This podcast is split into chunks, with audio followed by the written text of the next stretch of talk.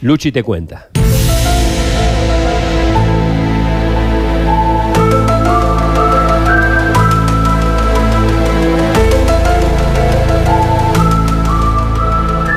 Hoy vamos a hablar de las fotos que hablan. La trágica muerte de Miriam Stefford el 26 de agosto del año 31 impactó a esta parte del mundo. No solo porque era la primera mujer que iba a marcar un hito en la aviación de nuestro país, sino porque se trataba de la esposa del multimillonario y extravagante escritor Raúl Barón Visa. Con ella murió su copiloto Luis Fuchs, una tragedia que siempre fue caratulada como accidente. Pero una investigadora cordobesa, basada en fotos publicadas en su época en los diarios La Voz del Interior y Diario Crítica, sugiere que a Miriam Stefford y a Luis Fuchs lo mataron. Estamos en contacto con Karina Villafañe. ¿Cómo estás, Karina? Buen día. Buen día. Buen, muy buen día, Luchi. Muy buen día a toda la audiencia. Un gusto poder participar del programa de ustedes y así es. Eh, Miriam Stefford eh, fue una de las grandes aviadoras de nuestro país acompañada por el ingeniero alemán Perito, ex eh, héroe de la Primera Guerra Mundial, Ludwig Wilhelm Fuchs. ¿Por qué, eh, Karina, decís que a ellos, el varón Visa o no sé quién, pueden haberlos matado o haber hecho que el avión se caiga? Bueno, eh, justamente en el año 1931 estos raids se organizaban para la publicidad en cuanto a las aeronaves. Esta aeronave que participó en este raid era un avión alemán había sido, digamos, traído desde Alemania por el ingeniero Fuchs. Y Miriam Stefford era una actriz en ascenso. Decir que no era actriz, para eso hay que tener una investigación muy profunda en los archivos cinematográficos. El RAID se organizó con el objetivo de promover estos aviones, pero el error fue la publicación, Luchi, de las fotos. Estas cuatro fotos están publicadas en el diario La Voz del Interior el 31 de agosto de 1931. Y su publicación demandó que el suboficial Medici, cuando toma contacto con el material en 1992, redactara el informe Berna. Este informe es un... Es, es la verdad que es muy interesante la lectura de él porque él detalla a nivel aeronáutico por qué no es un accidente, por qué es un accidente aéreo simulado. Este informe fue elevado a la Embajada de Suiza y la Embajada de Suiza, a través del doctor Ursi Filler, localiza a la familia de Miriam Stefford, quienes llegan a la Argentina en 1997 con la televisión suiza, la RSI. Y de ahí en más el informe fue creciendo hasta que surge el interés de la policía de San Juan en el año 2014 y ellos entendían que tenía que presentarme a la Fiscalía Federal. Así lo hice y el doctor Maldonado entendió que se trata de un presunto hecho delictuoso que actualmente se, se está siguiendo en la causa y eso es lo que motivó obviamente la, la investigación de la Fiscalía Federal. Vamos a ir no con los detalles, sino con las cuestiones generales para que nuestra gente, nuestros oyentes se entiendan. El accidente se produce, se produce aproximadamente a las 9 de la mañana y hay una fotografía, Sergio, donde Karina descubrió que hay unas sombras que se proyectan que llaman muchísimo la atención. ¿Cómo puede ser que el accidente se produzca en Maralles, en medio de la nada, a las 9 de la mañana y las fotos se tomen una hora después. ¿Quién estaba ahí? Es correcto, es correcto. Las fotos están, se hizo la reproducción por parte de la policía y es a las diez y media de esa reproducción. Si San Juan se informa, o sea, se noticia por el subcomisario de Maralles del accidente y ellos reportan una comisión que llegaría en autovía, para llegar en autovía son tres horas, Luchi, estamos hablando de Maralles, en el desierto, ¿quién tomó esas fotografías? Bien, vamos a otra pregunta. alguien que estaba noticiado, ¿no? Otra pregunta, ¿cómo estaban vestidos? Porque vos viste en las fotos cómo estaban vestidos las víctimas.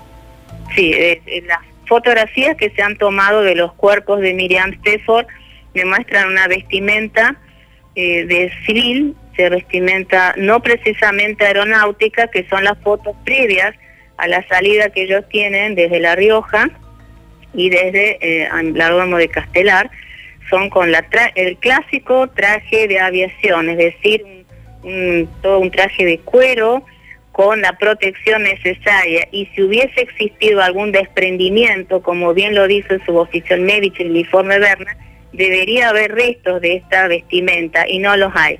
Y por último, los impactos de bala, que es lo que ve uno de los comisarios de San Juan, de la departamental, y él entonces entiende que no, acá hay algo muy diferente a un accidente aéreo. Claro, pasaron tantos años que para todo fue un accidente, pero esa causa hoy se está moviendo en San Juan. Sí, eh, después del programa que mm, hicimos con, contigo, que fue la, excelente, excelente producción, eh, ya estaba hecha la denuncia, pero obviamente uno no conocía los movimientos de la Fiscalía. Ellos han tomado testimonial a todos los eh, habitantes de Maralles involucrados en el tema y particularmente a personal del ferrocarril, como el señor Roberto Cuello, que es un especialista en lo que significa el manejo de los trenes y de las autovías, porque él entiende, eso me lo explicó extraoficialmente, que la, el manejo de estos trenes y de estas autovías no podría haber sido con la rapidez como se dio el accidente de Miriam Stefford. Si el accidente sucede a las nueve y media y estas fotos son a las diez y media, a las 18, Luchi, ya están los cuerpos con los cajones colocados en un tren directo hacia Buenos Aires. En esa época no había cajones en Marales, se los mm. colocaba en una, simplemente como en una bolsa, eh, nada más. No existían esos sistemas, estamos hablando del año 31 y este tren fue directo hacia Recoleta. El viernes 28 de agosto fueron recibidos los cuerpos de Miriam Stefford y Luis Fuchs por la Embajada de Alemania y la Embajada de Suiza sin familiares y a partir de allí se hizo un cortejo fúnebre y empezó un mito que termina con la construcción del monolito de Maralles y el mausoleo de la torre de Miriam Stefford en Altagracia. ¿Ese es un monumento al amor? No, no, eso no es un monumento al amor, eso es uno de los grandes cuestionamientos que ha tenido la Secretaría de Cultura recientemente, que me hizo una, una consulta y en las redes también, en las, mismas instituciones femeninas eh, de defensa a la, mujer. Eso no es un monumento al amor, Luchi, eso es un monumento al egocentrismo. Es decir, esta es el ala del avión, acá estoy yo, aparte que los fondos de ese monumento no se hicieron con fondos más allá del, poder económico que tenía el, el señor eh, Barón Visa, eh, la, el dinero, cómo se eso tuvo un apoyo del mismo gobernador Sabatini. Y está en las actas del Archivo Histórico Provincial que fue donado a la, al gobierno de Córdoba cuando él falleciera, era su, su deseo que fuese del gobierno. Sergio, allí Pero de por sí eso no es un monumento al amor. Mm, allí en esta ala que es Camino sí, Altagracia, son era, 86 metros. Era, era un paseo habitual que hacíamos con mi familia cuando íbamos para, para esa zona. Y por pedido mío, yo era muy chico, eh, me, es, esa ala me, me producía una atracción hipnótica.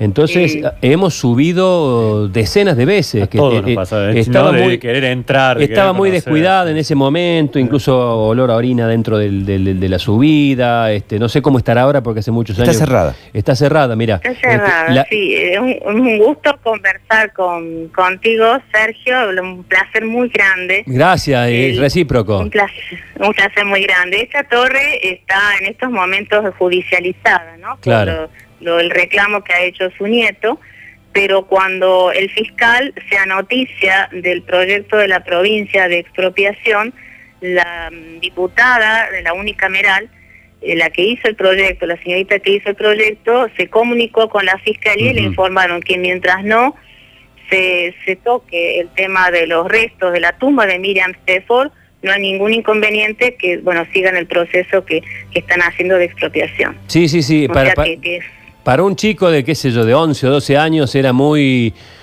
muy fuerte la tumba, las flores arrojadas allí Sí. por los visitantes y, la, vista. cruz, y la, cruz, que se ilumina con el sol. Wow, sí, Vos sí. sabés que desde ahí, desde el ala, se ve una estancia donde vivía este señor, La vista desde arriba es y desde inconmensurable. ahí, desde ahí, desde esa ala, se ve eh, la estancia. Y en la estancia también hay en cada ingreso eh, la MS, Miriam Stefford. Exacto. Eh, es, es impresionante, es como dice Luchi, es impresionante ver la estancia, la- las baldosas, eh, los baños, la- las formas que tenía. eh, realmente sí estaba enamorado de ella, no, no se puede negar, pero vamos a entrar un poco más en el tema. Existió una relación extra, se puede decir extramatrimonial. No, no hay un acta de, de casamiento, eso sí es. Muchas veces se ha conversado que el esposo varón Visa. Hay una investigación que se hizo en el archivo de Venecia que no hay, no existe el acta de casamiento, que haya eh, artículos de diario es Ellos, un se, tema, pero el ellos se conocieron sí en. Venecia. Ellos se conocieron Exacto, en Venecia. Él era muy para la familia de- por el mundo. Para la familia de Miriam Stefford no, nunca se casó. Bueno, y una cosita más. El motor de ese avión está en esa estancia. Sí. La- está ahí. Eh, no sé si se habrán hecho pericias nuevas, pero la bueno, just- sí, está, está ahí, está puesto en la, bueno, no, en la estancia, ¿no? El, Bien. el principal sospechoso es, es Barón Visa en la causa que se está llevando adelante. Ah, qué pregunta esa, ¿no? Es una pregunta difícil. El fiscal estableció eh, con la doctora Gema, en su momento ella era la secretaria del, del fiscal, que mm, no se buscaba el quién hubiese realizado el hecho en sí, o sea, responsable, sino qué sucedió. A nivel histórico, qué sucedió con el accidente de Miriam Stefford y la fiscal Filoñu, en ese momento estábamos eh, con las tramitaciones del batallón 141, ella me explicó la importancia que tenía un estudio jurídico en este momento sobre un hecho eh, realmente antiguo, porque estamos hablando de 1931 Claro. porque sentaría jurisprudencia. Entonces no se no se investiga quién fue, sino qué sucedió con Miriam Stefford y Luis Fuchs. Y cuando eso se determine o se avance en el peritaje, sobre todo mm, Luchi, en el peritaje de las fotos a nivel extranjero, de qué pasó con esas fotos, o sea, qué es lo que se ve en esas fotos a nivel forense, entonces estaremos ante una verdad histórica, que es lo que transmitió el suboficial Medici hace varios años, ¿no? Pasaron casi 90 años de lo que se denominó un accidente. Hoy, gracias a esta investigación y a estas fotos que parecen hablar y decir, hay alguien, en este caso Karina Villafañe, que es investigadora, que está tratando de hacer muchos años después justicia por la muerte de Miriam Stefford y Luis Fuchs. Fotos que hablan. Luchi, Luchi te contó.